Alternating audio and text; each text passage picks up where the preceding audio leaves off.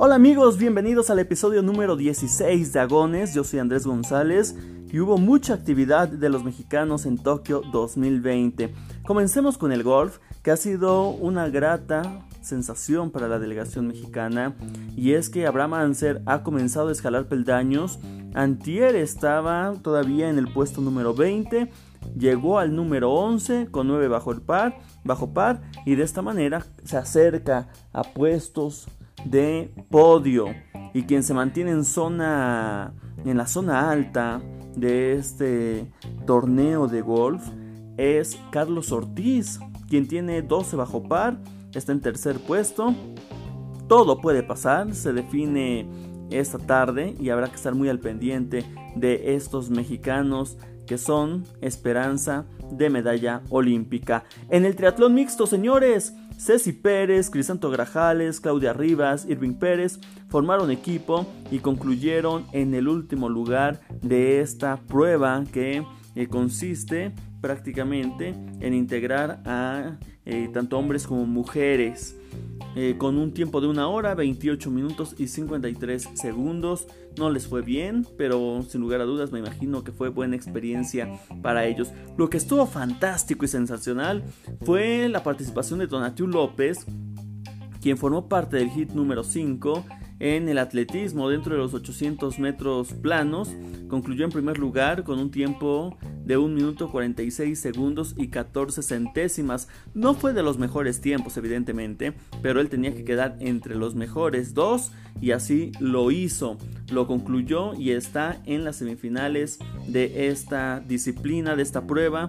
Por supuesto que busca eh, la final. Todavía eh, su marca está a 3 segundos de lo, que, mm, de lo que hizo en esta participación y que acabó sobrado, sin mayor esfuerzo.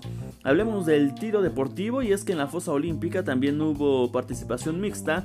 Jorge Orozco y Ale Ramírez representaron a nuestro país. Orozco acumuló 70 puntos, Ramírez 68, en total 138 para quedar en el lugar número 15. Bueno, señores, lo que podemos hablar ahora es de la vela. La vela y la categoría o la clase fin, en donde Juan Pérez tras dos regatas se mantiene en el puesto número 17. Y en el béisbol, señores, no hubo buena participación mexicana, más bien buen resultado mexicano. Perdieron 7 carreras a 4 con los anfitriones Japón, un equipo muy fuerte, sin lugar a dudas. Pero así que termina este juego y habrá que estar muy al pendiente de la próxima intervención mexicana. Esta mañana, señores, en el fútbol, gran sorpresa. Y sorpresa porque fue goleada, pero el desempeño fue espectacular por parte de la selección mexicana de fútbol. Algo similar a lo que hicieron con Francia, muy contundentes al frente, con doblete de Córdoba, con doblete de Henry Martin, con un gol de, de Romo, muy buen gol, y un gol de Aguirre. Ahora en semifinales van a enfrentar a Brasil. Están en zona de, medallas. Y si ganan, buscarán el oro o la plata. Si pierden, irán por el bronce. ¿Quién está en la otra semifinal? Nada fácil. Japón, que derrotó a México en la fase de grupos. Y España. España, que termina ganando los cuartos de final y que ahora está ya en la antesala de la final. Buenos partidos de fútbol. Lo que no es bueno es el horario. Martes 3 de la mañana.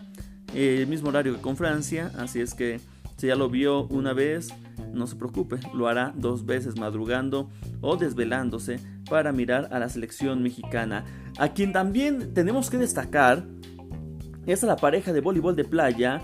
Y es que Gagiola y Rubio ganaron 2 por 0 a Lituania y de esta manera tras parciales de 21-18, 21-16 y la combinación de resultados avanzan a los octavos de final con rival por definir. Avanzaron como uno de los dos mejores terceros lugares de este certamen. Vámonos al trampolín porque en los clavados dentro de la semifinal Aranza Chávez concluyó en cuarto lugar con un acumulado de 318.60 unidades. De esta manera se mantuvo entre el tercero y quinto a lo largo de las cinco ejecuciones y está en la siguiente etapa. ¿Se acuerdan que fue muy criticada Aranza, eh, la otra, Aranza, mejor dicho, Aranza, la otra mexicana, que esta es Arancha y la otra era Aranza. Aranza fue muy criticada por no ejecutar bien un clavado. Bueno, pues le ocurrió lo mismo a una canadiense que estaba disputando la parte alta de la tabla con las chinas. Se pierde las medallas y eso también es una, un escalón más para acercar a Arancha Chávez. Así las cosas, señores. Yo soy Andrés González y estaremos muy al pendiente de lo que ocurre este día con la delegación mexicana. No lo olviden, mañana nos escuchamos en Agones.